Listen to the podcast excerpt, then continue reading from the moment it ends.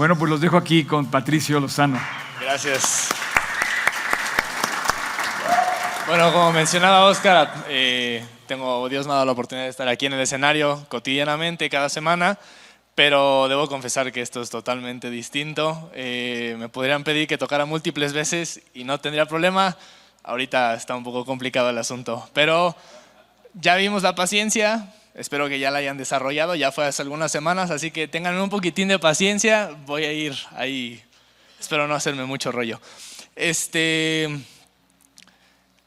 Ah, bueno, uno de los predicadores que ya estuvo en esta serie mencionó que Dios, bueno, aleatoriamente, supuestamente habíamos, nos habían puesto los temas que nos iban a tocar, pero este amigo comentaba que Dios nos puso los temas que quería trabajar en nosotros, así que eh, si de repente sienten un bibliazo o algo así, no es para ustedes, sino que era para mí.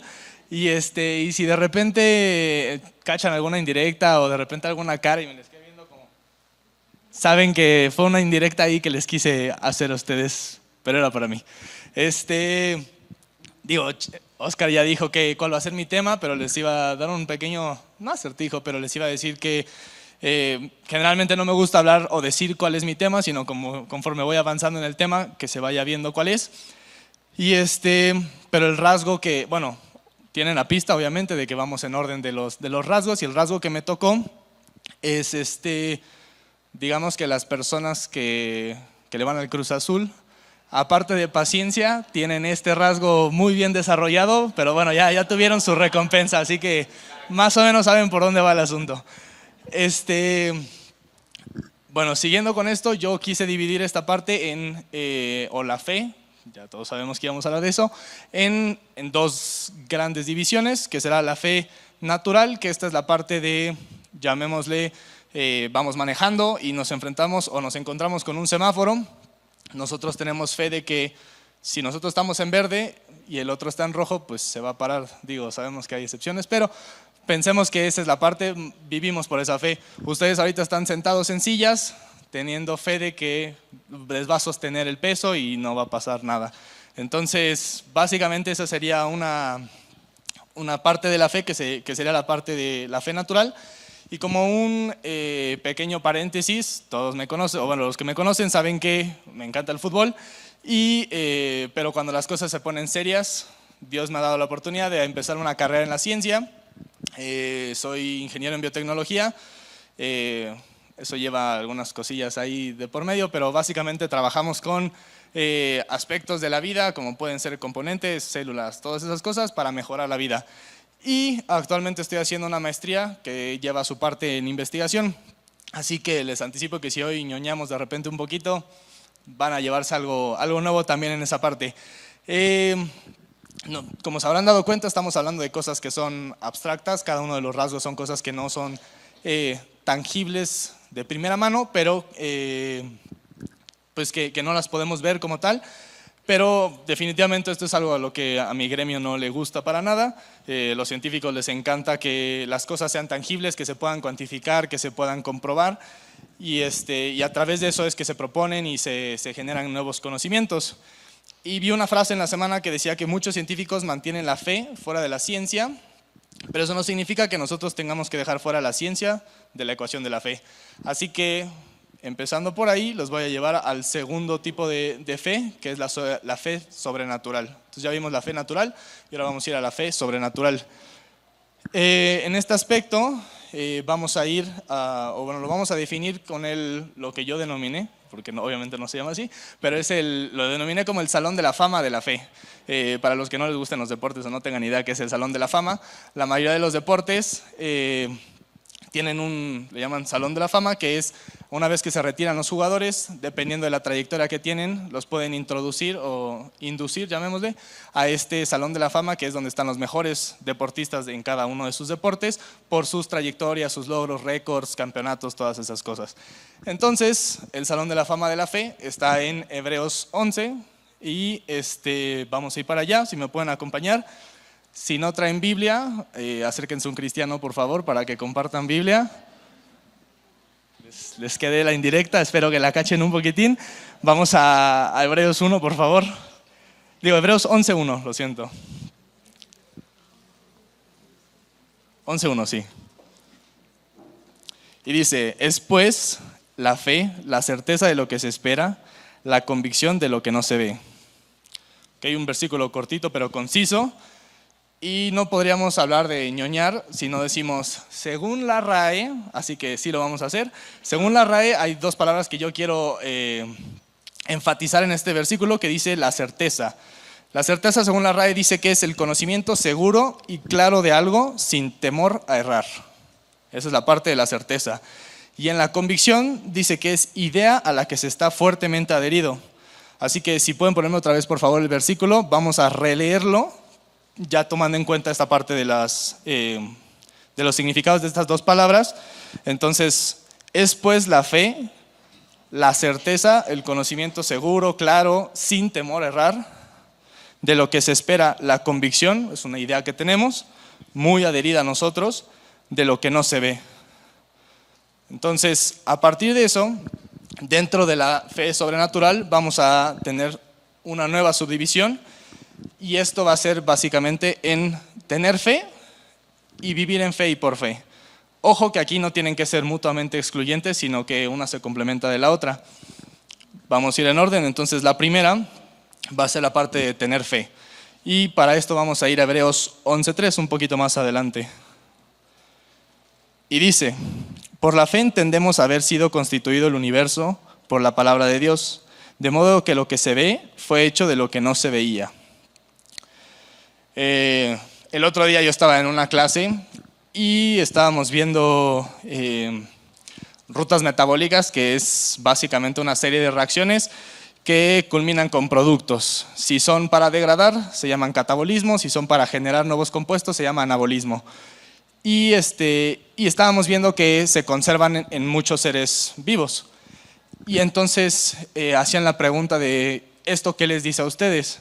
Y obviamente lo que los libros de texto quisieran o dicen es la parte de que no, que por evolución entonces se han conservado y todo eso. Y lo único que yo pensaba es, pues que es la firma de un creador. O sea, si un creador si un coche tiene determinadas cosas o determinados rasgos, es porque la misma marca lo está haciendo. Entonces yo solo pensaba, pues más allá de sus rollos que quieran meter, es simplemente que un creador está haciendo lo mismo y está dejando su firma en cada una de sus partes de, la creación.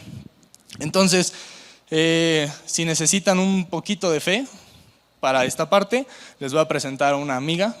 Se llama, si pueden poner la imagen, porfa, se llama la mitocondria. No sé si muchos saben qué es, si han escuchado o, bueno, el chiste es que también para que no me acusen de plagio, la fuente lo saqué del Instituto de Investigación del Genoma, así que vamos bien hasta ahorita en esa parte. Este, y es básicamente, bueno, del lado izquierdo, perdón, sí, mi lado izquierdo van a poder ver una célula que va a estar eh, con un, corte transversal y van a poder ver eh, una mitocondria del lado derecho, su lado izquierdo, disculpen si lo dije al revés para ustedes.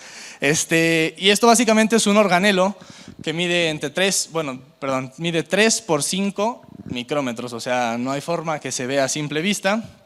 Y son básicamente las principales fábricas de energía en nuestro cuerpo. Ahí se llevan a cabo, eh, para mis amigos doctores, eh, ciclo de Krebs, cadena de transporte de electrones, fosforilación oxidativa, que son algunas de las rutas metabólicas que les decía. Y, este, y esto es básicamente, para que no se metan en tanto rollo, es convertir eh, complejas moléculas que obtenemos a través de la dieta, el alimento, en ATP, que es la unidad de energía que utilizan las células para que podamos realizar nuestras funciones día a día. No sé si alcance, o lo que quisiera puntualizar, lo que estoy buscando con esto es enseñarles la complejidad que hay detrás de esto y de las cosas que no las o sea, no lo alcanzamos a ver, pero están ahí dentro de nosotros y están este, realizando estas funciones. Podría haber mencionado cosas un poco más visibles, como pueden haber sido galaxias, nuestro planeta, que si estuviera más cerca, más lejos, la gravedad podría tener efectos eh, mortales en nosotros. Eh, podríamos hablar del ADN, o como incluso Gilo mencionó hace unas eh, semanas, podríamos mencionar el corazón. Podríamos centrarnos en cada una de estas cosas, pero lo que quería llegar con esto es que para llegar a estos niveles de complejidad y pensar que fue obra de la casualidad, del azar y de muchos años donde pasaron quién sabe qué cosas, pero que se formó esto, se necesita más fe que creer que hubo alguien detrás de eso. Entonces, digo, ahí se los dejo para los que puedan seguir pensando que somos parte de la casualidad. Entonces, ya tenemos la parte de, que es, de tener fe, que yo lo vi o lo pensé como algo finito, algo que es en un momento tenemos fe. Pero ahora vamos a ir a la parte que es vivir por fe y en fe. Entonces, vamos a, hacer algo que, digo, puse una palabra, pero no se asusten, no va a ser muy en serio. Eh, vamos a hacer un examen diagnóstico de cómo estamos, alguna introspección, llamémosle, cada quien. Actualmente ponemos nuestra fe en cosas como, eh, y les prometo que no veo mucho la tele, pero este, el denominado una pomada que seguro todos vieron en su momento, Cold Heat Stream. Te la sobas y mágicamente la grasa desaparece. O píldoras milagro, tómate esto y te vas a poner como Tony en dos semanas. No. Este, el zodiaco y la posición de las estrellas van a definir cómo me va hoy. Pensemos en, el amor. Y ahí quiero citar a, a, un amigo que dijo una frase hace unas semanas también, aquí arriba. Yo no espero nada del universo, pero espero del creador del universo. Y como seguimos ñoñando, esto es de Samayoa 2023. O podemos seguir con la parte de las supersticiones. Ahí le voy a pegar a algunos que con la edad les empieza a pasar eso, que les empiezan a doler las rodillas y dicen, no, seguro hoy va a llover porque ya me están doliendo las rodillas. O tenemos las frases clásicas de las abuelas que dicen, siete años de desgracias y rompes un espejo, así que cuidadito. O te cruzas con un gato negro y el pobre gato ni te pela y tú no, no, ya, esto es una señal, voy a tener algo malo hoy. O una vez me pasó eso que yo ni tenía idea, pero me pusieron una, había una escalera puesta y yo me crucé por abajo de la escalera. No, ¿qué hiciste? Regresa. Y yo, ¿qué está pasando? O sea, lo primero que pensé es algo se me va a caer o algo así. Dije, bueno, tiene sentido. No, no, mala suerte que te cruces por abajo de la escalera. Y yo, o la clásica, y esa, la verdad, perdón, pero sí me da un buen de risa. Cada año nuevo, ¿qué se hace? No, tráete las maletas y vamos a dar vueltas para que este año viajemos mucho. Estos básicamente son mitos o fantasías que se corren de boca en boca hasta que se toman como real, porque incluso hay gente que lo defiende. Al día de hoy lo defiende y dice, esto va a pasar porque, o sea, es, sucedió A porque, porque pasó B. Entonces, digo, es algo que, hay que tomar en cuenta. Y como les decía, eh, la fe es, o lo que vengo a decirles es que no tiene que ser algo constante, sino que tiene que ser una, una serie, una consecución de decisiones. Eh, sigamos en el Salón de la Fama. Vamos ahora al versículo 7, por favor, del mismo capítulo de Hebreos. Y dice, bueno, los espero, lo siento. Por la fe Noé, cuando fue advertido por Dios acerca de cosas que aún no se veían, con temor preparó el arca en que su casa se salvase. Bueno, y continúa, pero esa es la parte que, quería puntualizar. Ahí hay unas, hay, bueno, ciertas cosas que quisiera mencionar al respecto. Eh, según los estudios que se han hecho, e incluso basándonos en la parte que dice cosas que aún no se veían, se cree que en esa época, para esa época no existía tal cosa como la lluvia. Entonces, digo, no sé si hemos dimensionado porque todos pensamos, no, pues llovía, pero llovió muy fuerte. Y entonces es algo nunca no había pasado, pero no, no, no. O sea, vamos de inicio, retrocedamos tantito. No había llovido en esa época. Se cree que en la tierra había una capa de agua que, que la rodeaba, eh, que sustituía la parte de la atmósfera, y esto es lo que hacía que eh, las frutas tuvieran tamaños más grandes, que las personas pudieran vivir más años. Entonces, esa era una condición que se vivía en ese momento. Entonces, que Dios le dijera a Noé, va a pasar algo que no ha pasado, que no has visto, que no te imaginas, que no es normal, ya es algo que tenemos que puntualizar. Siguiente, Noé para nada era joven, pero cero. O sea, ni cerca. Se cree que estaba entre los 400, años, 400 y 500 años de vida cuando Dios le dice esto, o cuando empieza con la parte de la construcción del arca. O sea, ahí ya no era solo el me duelen las rodillas cuando va a llover, es un... Tengo que construir un estadio de fútbol con mi familia y tengo 400, 500 años y no tengo la tecnología de, ah, sí, ahorita me subo mi tractor y muevo las cosas. No, no, no, o sea, era, lo hacemos a, manita. O sea, entonces, otra de las cosas importantes de esta historia. Eh, Noé no solo tuvo fe porque no fue un, ok, te creo que va a llover listo, ahí acaba mi obra, ya te creí, listo, ya ahí, ahí muere.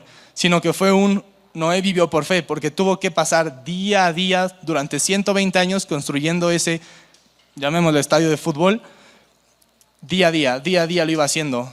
Y obviamente tuvo momentos donde decía, ya por favor, porque seguramente si es igual de tronco que algunos de nosotros, pues se pegó un martillazo en el dedo, seguramente se le cayó alguna viga encima, o sea, tuvo, tuvo sus dificultades, pero él seguía día a día construyendo esa parte.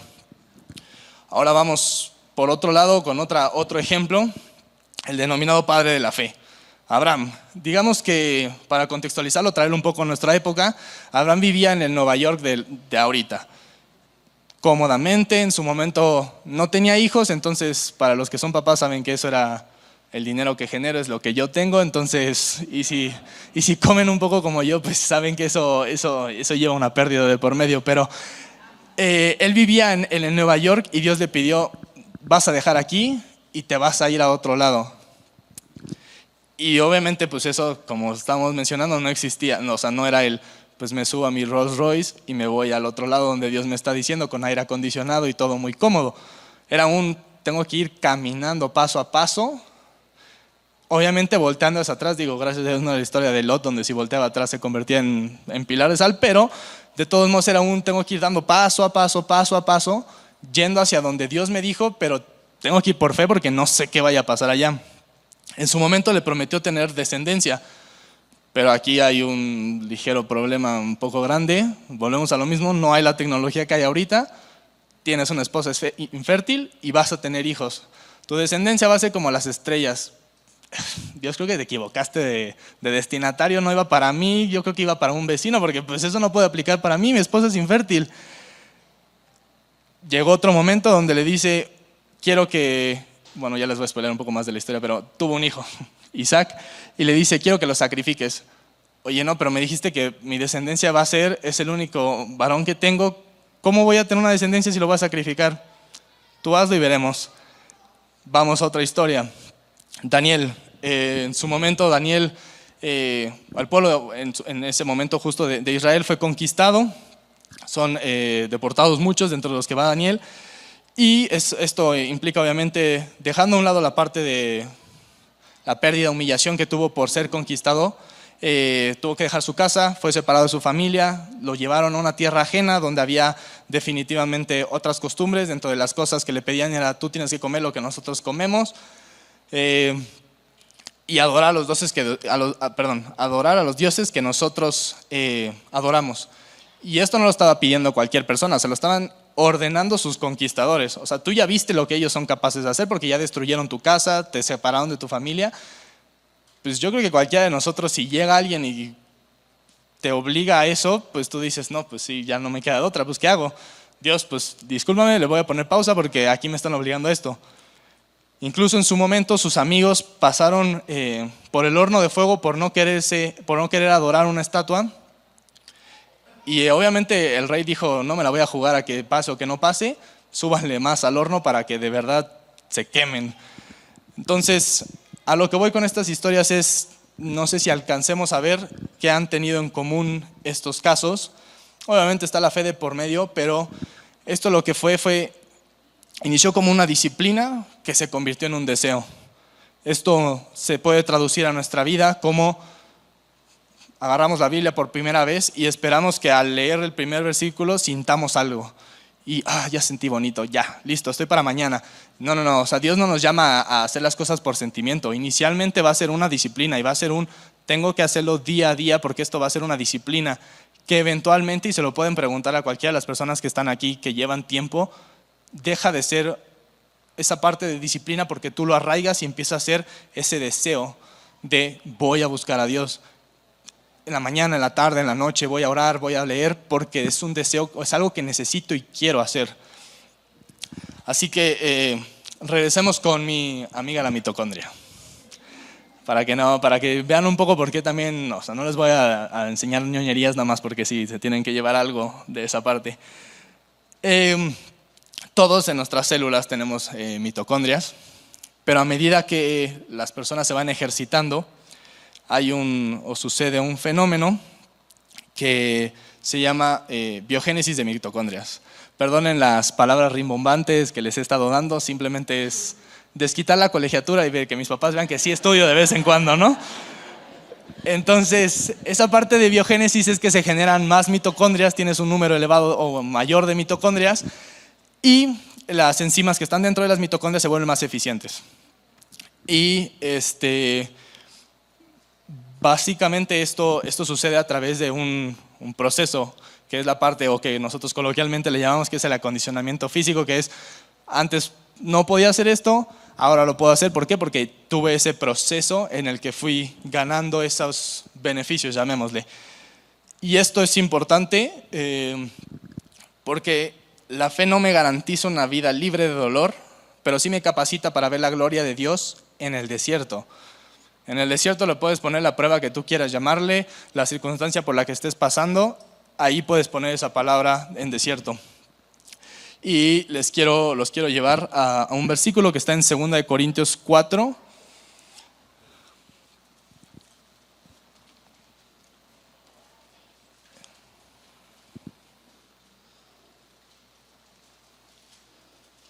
del 7 al 9.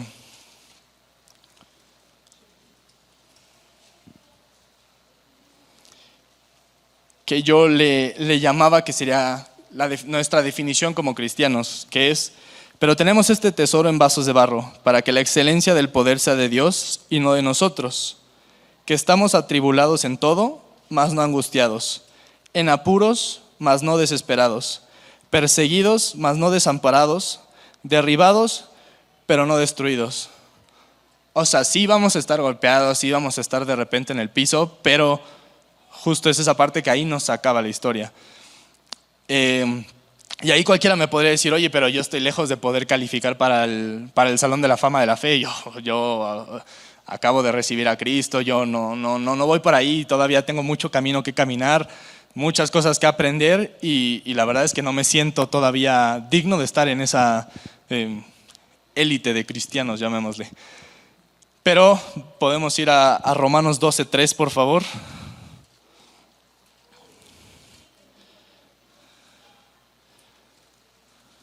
Y aquí va una salvación para todos nosotros. Digo pues, por la gracia que me es dada, a cada cual que está en vosotros, que no tenga más alto concepto de sí que el que debe tener, sino que piense de sí con cordura, conforme, y aquí es la parte que quiero puntualizar, la medida de fe que Dios repartió a cada uno. ¿Esto qué quiere decir? O sea, está hablando de, no está hablando de una medida, que ahí puede ser ah, este me cayó bien y me salió bien, este, este chavo, esta chava, le voy a dar un litro de fe. Este la verdad es que, híjole, me agarró en prisas, entonces no me salió muy bien, toma tu gotero de fe, hazle como puedas. Es un, la medida universal para todos. Y esto es que no necesitamos más fe que la, medida necesaria. Esa medida es la medida necesaria, obviamente. Digamos que al momento que, aceptamos o que, tenemos la salvación, nos dan un paquete, llamémosle. Y esto lo podemos ver como los alpinistas. Van a salir a una expedición, van a subir al monte que le quieran llamar, y ellos tienen que, o digamos que les dan una mochila, o les ponen un reto, toma, aquí está una mochila con víveres. Dentro de esos víveres puede ser botellas de agua, bebidas energetizantes, alguna cobija, alguna bengala, múltiples cosas, ¿no? Pero cada una de estas cosas, evidentemente, tiene sus instrucciones. Al lado de la bengala va a decir, tiene que usarse bajo estas condiciones, tiene que hacer esto para que entonces pueda ver la luz.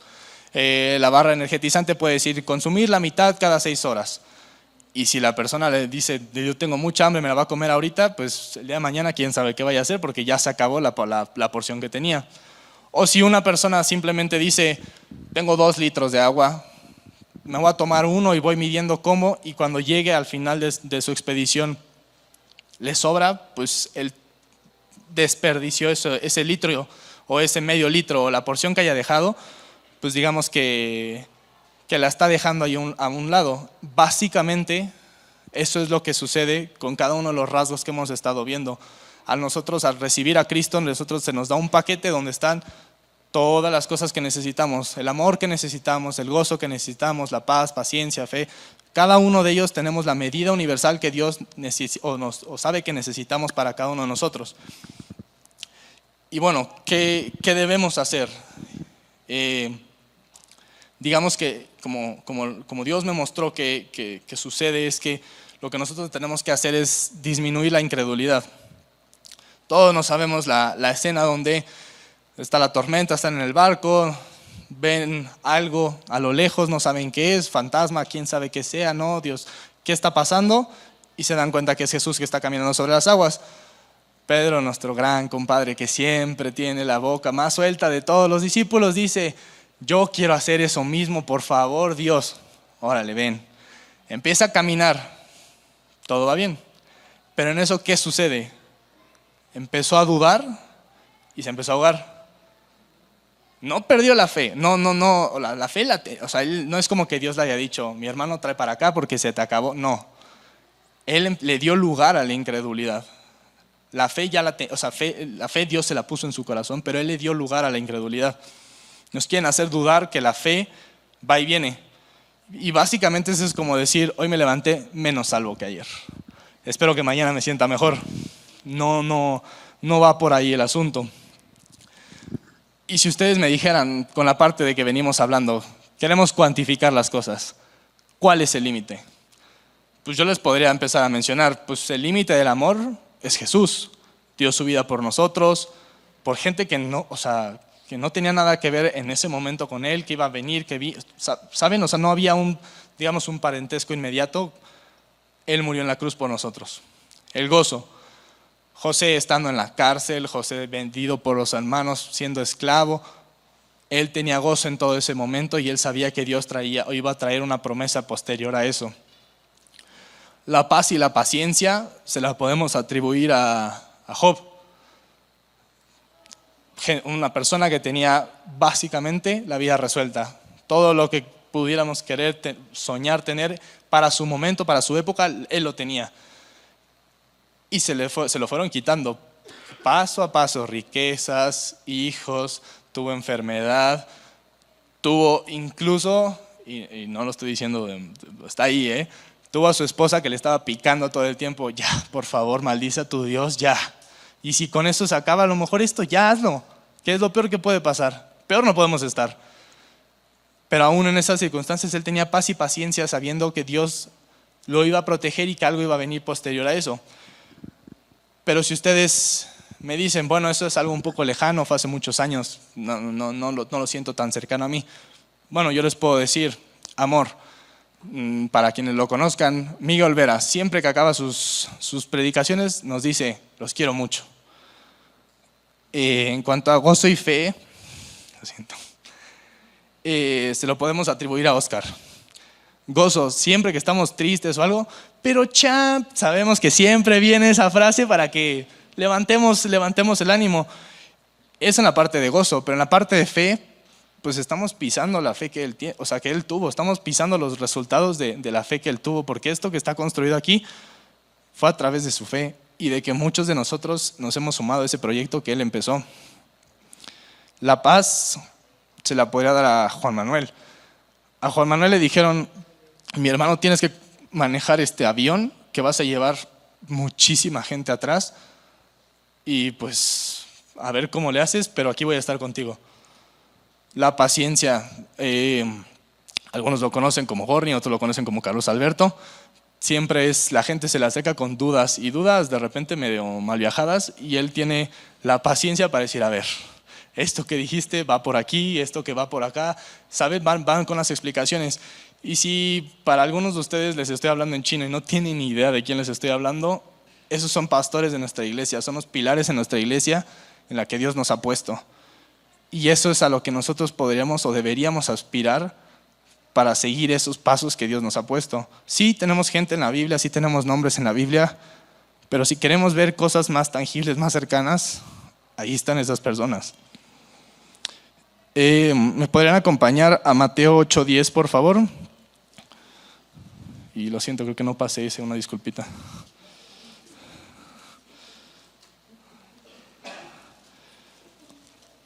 Eh, para darles un poco de contexto, eh, un centurión se acerca con Jesús y le dice, por favor, necesito que, que sanes una persona que ni siquiera está aquí, pero yo sé que si tú hablas, esa persona se va a sanar sin importar la distancia que estemos. Y Jesús le dijo, al oírlo Jesús se maravilló y dijo a los que le seguían, de cierto os digo que ni aún en Israel he hallado tanta fe. Entonces ustedes me dirían, pues no nos hablaste de una medida. Sí, la cosa es que él estaba usando su fe. Él sí la estaba poniendo en práctica, él sí la estaba utilizando en lo que día a día iba utilizando, en lo que día a día iba viviendo. Él sabía y él tenía la herramienta y él tenía en su paquete la fe. Y él dijo, pues si tú me diste esto, pues Dios, tengo este problema, ahí te va. Y básicamente podemos ver cómo, o bueno, posteriormente a lo, que sucedió es, él le dice que, se va a sanar y lo manda de regreso a su casa. Cuando regresa a su casa, pregunta en su casa, oye, o bueno, le, dan la noticia obviamente, hey, fue sanado. Y él pregunta, ¿cómo a qué hora fue sanado? Y le dicen, por decir una hora, que es más o menos, a la una de la tarde. Y él recuerda que a esa hora fue cuando Jesús le dijo, vete, él va a estar sano.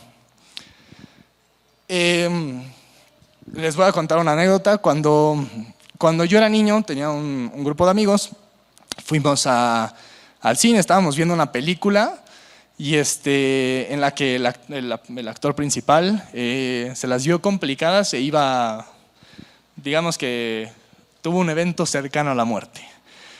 Y entonces acabó la película y yo, siendo niño, le dije a, uno de estos amigos que era, incluso el hermano de un amigo, era más grande que yo, le dije como, no puede ser, yo creí que se, que se iba a morir. Esto, o sea, yo pensé que, que ya se, se llamaba, que, que, iba, no sabía qué iba a pasar.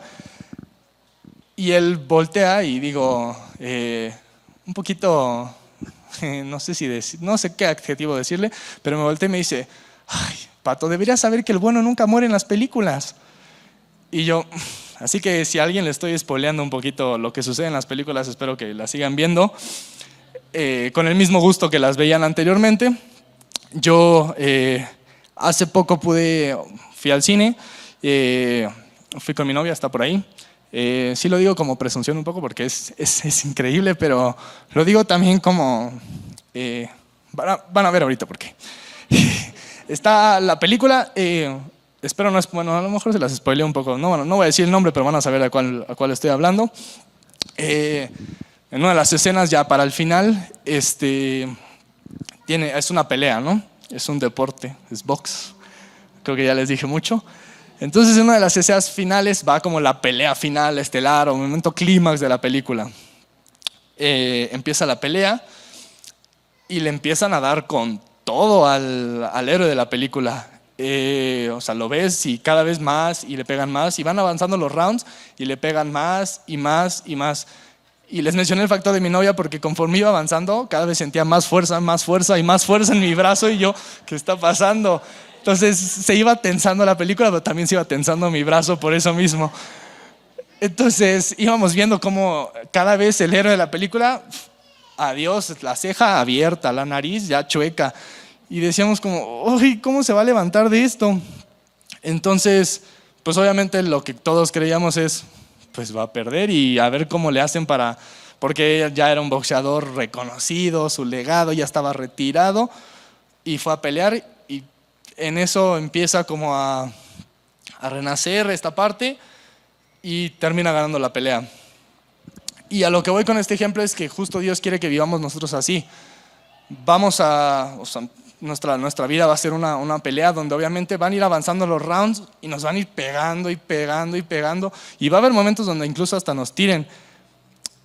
Obviamente si estamos en el round 5 y nos acaban de tirar, pues lo que vemos es el round 5 y lo que, lo que acaba de suceder y no vamos a pensar en el round 12 porque ni siquiera sabemos o pensamos que vamos a poder llegar al round 12. Pero justo es esa parte que Dios dice, ya sabes que el bueno en la película siempre gana. ¿Por qué te estás preocupando que en el round 5 te tiraron? Llega al round 12 y vas a ver cómo vas a levantarte de esto.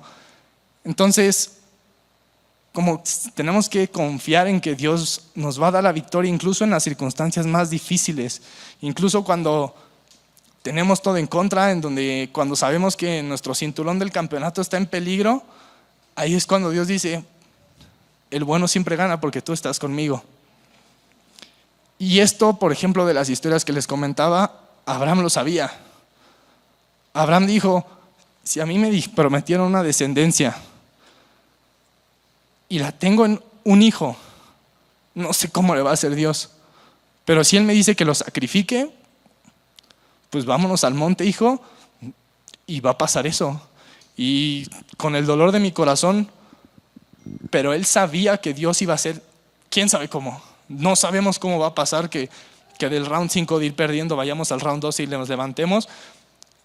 Y ni siquiera, y digo, ya les voy a spoiler más detalles, ni siquiera es porque vamos a ganar por una decisión dividida de que, uy, medio pasamos la prueba y no, no, no, no, no. O sea, vamos a ganar en el round 12 por knockout y se acabó. O sea, no va a haber duda de que es una victoria.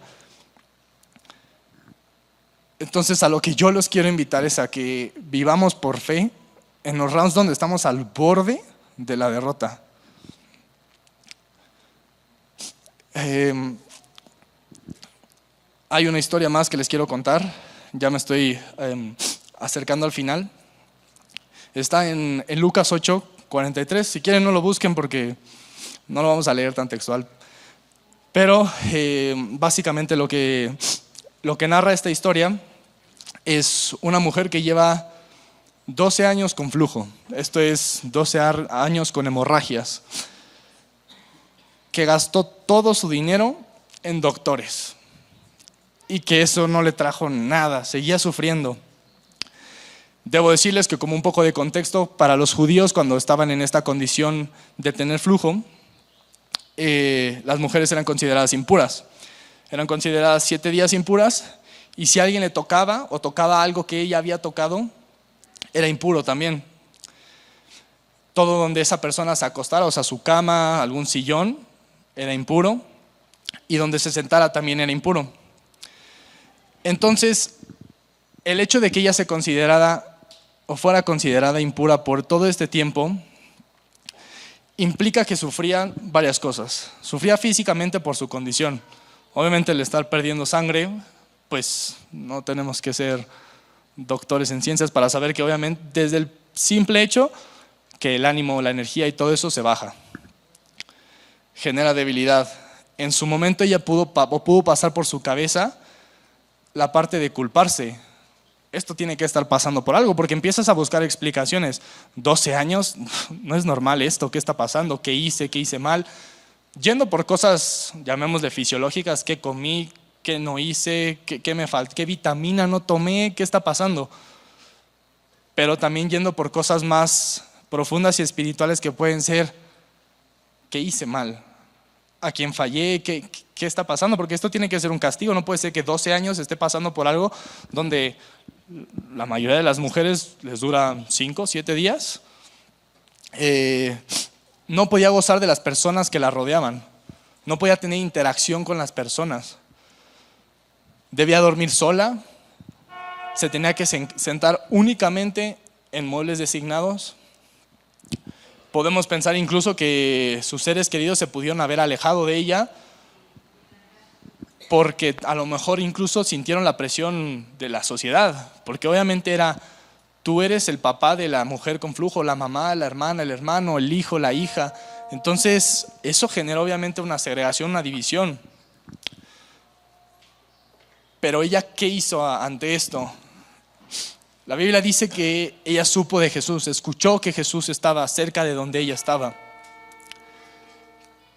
Evento siguiente que hace, se acerca a él, pero ahí, digo, y cuando lean la Biblia traten de siempre ver los detalles, o sea, no, no, no hay palabras de más. Se acerca por detrás de Jesús, no de frente, no es un yo sé que me va a recibir con los brazos abiertos, es un voy por atrás de Él para que no vea cuando yo llegue. ¿Y qué sucede ahí? Aquí sí es importante, vamos a, a Marcos 5:28.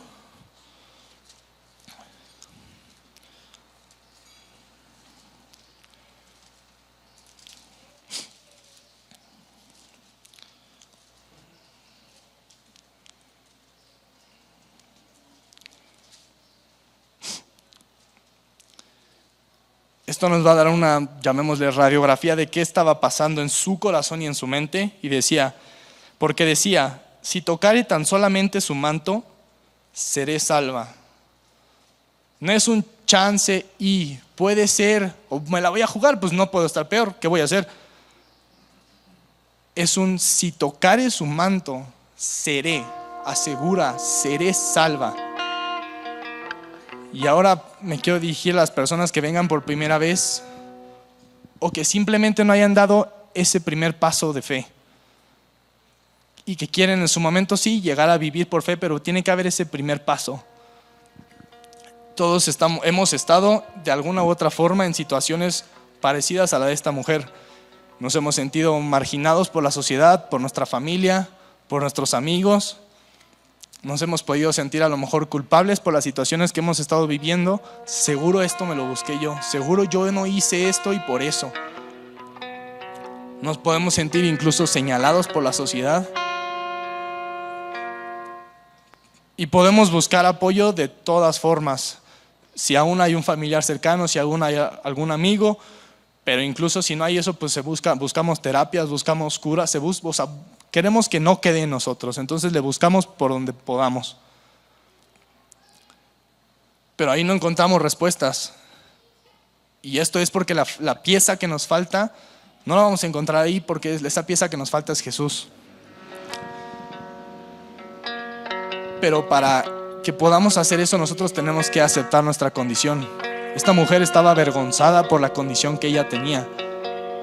Independientemente de qué lo causó o qué no lo causó, ella sentía esa culpa dentro de ella y ella sabía que ella no podía estar cerca de las personas, que ella no podía ir en público a buscar a Jesús.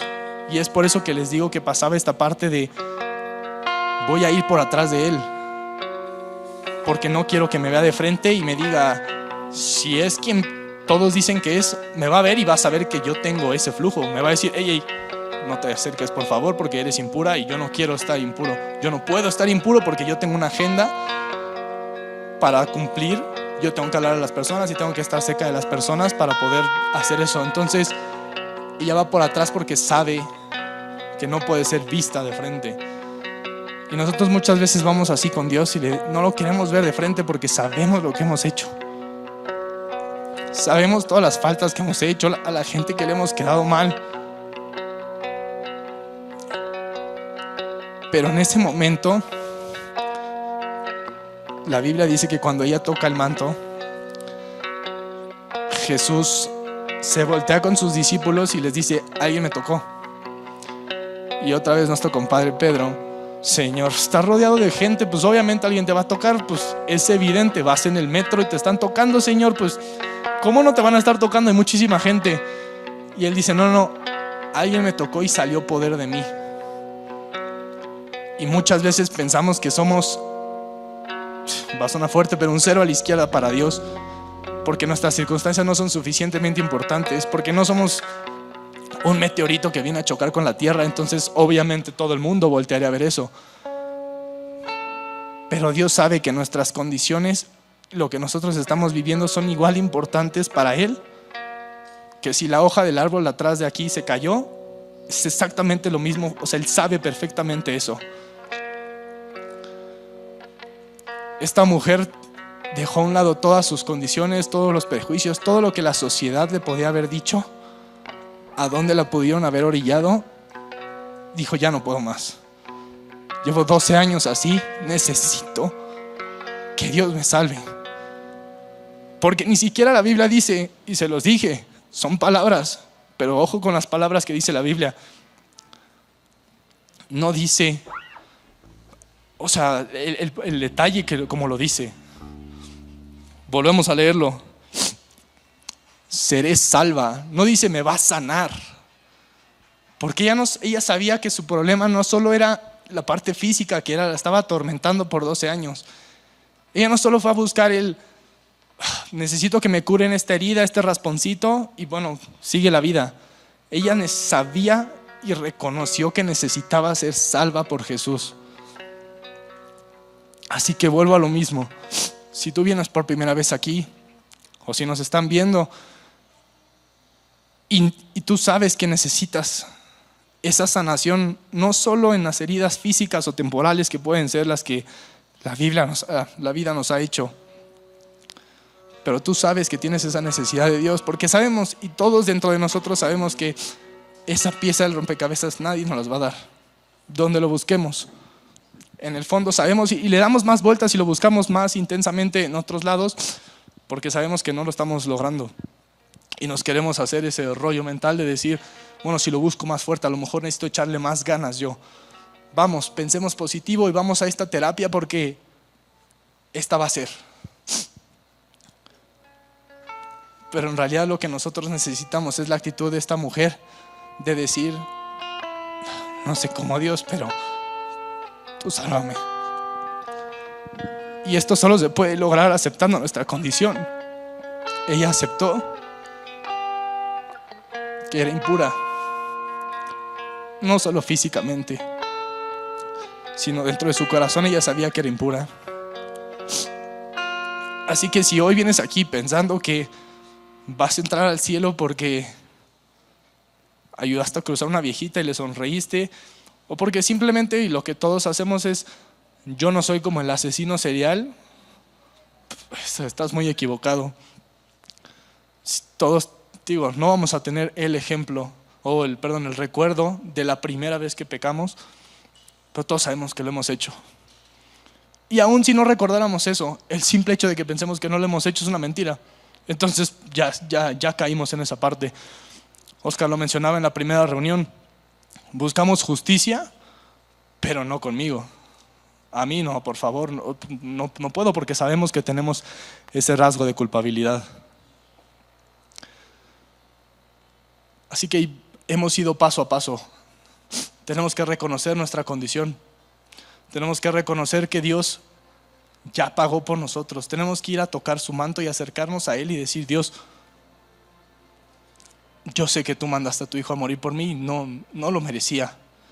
Porque esta mujer, o sea, ella sabía, no era la esposa del César o de Herodes para que fuera la mujer de ese momento. Era una mujer olvidada por la sociedad, segregada por la sociedad. Y muchas veces nosotros nos sentimos así pero Dios ahí está con nosotros y ese regalo nos los está extendiendo. Ese paquete con todas las cosas que dicen en ese versículo que es el fruto del Espíritu está a nuestra disposición. Y empezando por la salvación, ni antes de llegar a siquiera los frutos. Así que si alguien quiere tomar esta decisión el día de hoy, les pido que inclinemos nuestro rostro. Esto es simplemente en señal de respeto, no, incluso las palabras que yo voy a decir no, no tienen ningún ritual o ni nada especial. En este momento que estás ahí, tú puedes ver la película de tu vida. Tú puedes saber lo que has hecho, lo que no has hecho, lo que has dicho, lo que no has dicho. Y puedes saber que que le has fallado a Dios. Aquí ya no importa si le has fallado a alguna otra persona, aquí directamente le has fallado a Dios, porque has roto una o diez mil veces su ley. Pero Dios ya mandó a alguien para que no tengamos que pagar nosotros. Dios mandó a Jesús para que viviera la vida que nosotros tenemos que haber vivido y que definitivamente no vamos a poder vivir. esto se puede postergar y se puede decir, esto lo voy a hacer más adelante, no es mi tiempo. Pero cada uno de nosotros no sabemos si el siguiente segundo lo tenemos de vida. No tenemos el mañana comprado. Así que piensa si realmente te jugarías tu eternidad postergando esta decisión si realmente vale la pena que esas dudas, esa incredulidad, ese orgullo siga dentro de nosotros, moldeando nuestras acciones y poniendo esa barrera ante Dios. Tal vez porque le echamos la culpa de nuestras condiciones, de las tragedias por las que hemos tenido que pasar. Pero muy en el fondo sabemos que Dios no fue el culpable de eso y que nosotros lo necesitamos a Él. Así que si hoy tú quieres tomar esa decisión, repite estas palabras dentro de ti. Puede ser en silencio porque Dios te está escuchando. Y Dios va a saber el corazón con lo que lo estás haciendo. Así que quien quiera recibirlo, por favor, acompáñeme en esta oración. Dios, te doy gracias en este día porque tú moviste todo lo que tuviste que hacer para que yo estuviera aquí. Gracias porque sé que me estás buscando.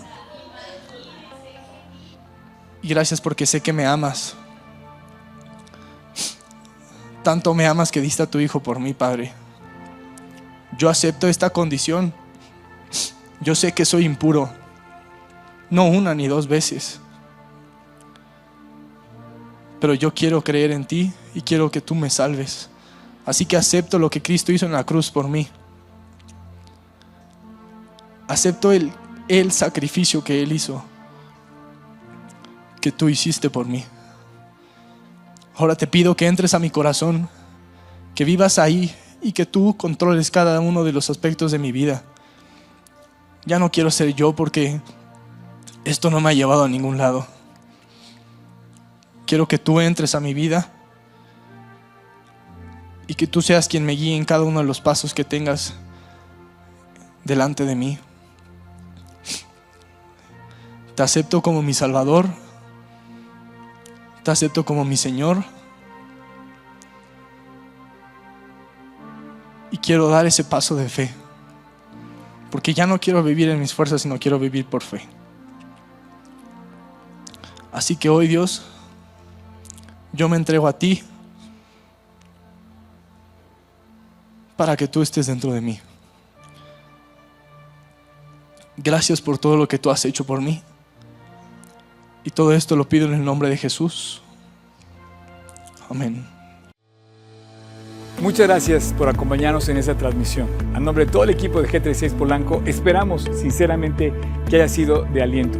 Te pregunto, ¿ya estás echando mano de todo el material que está disponible para compartirlo? Aprovechalo y compártelo. Te invitamos a que compartas todo lo que hacemos, que finalmente es llevar el Evangelio a otras personas. Estamos en todos los canales de streaming, YouTube, Spotify, y especialmente te invito a que descargues nuestra app y active las notificaciones para que tú eches mano de todo el material disponible que tenemos para ti.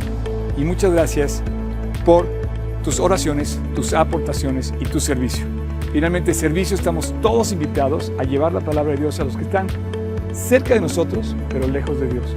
Así es que hay que hacerlo y si esto te sirve, aprovechalo, úsalo. Puedes descargar todo el material también en gt16polanco.org.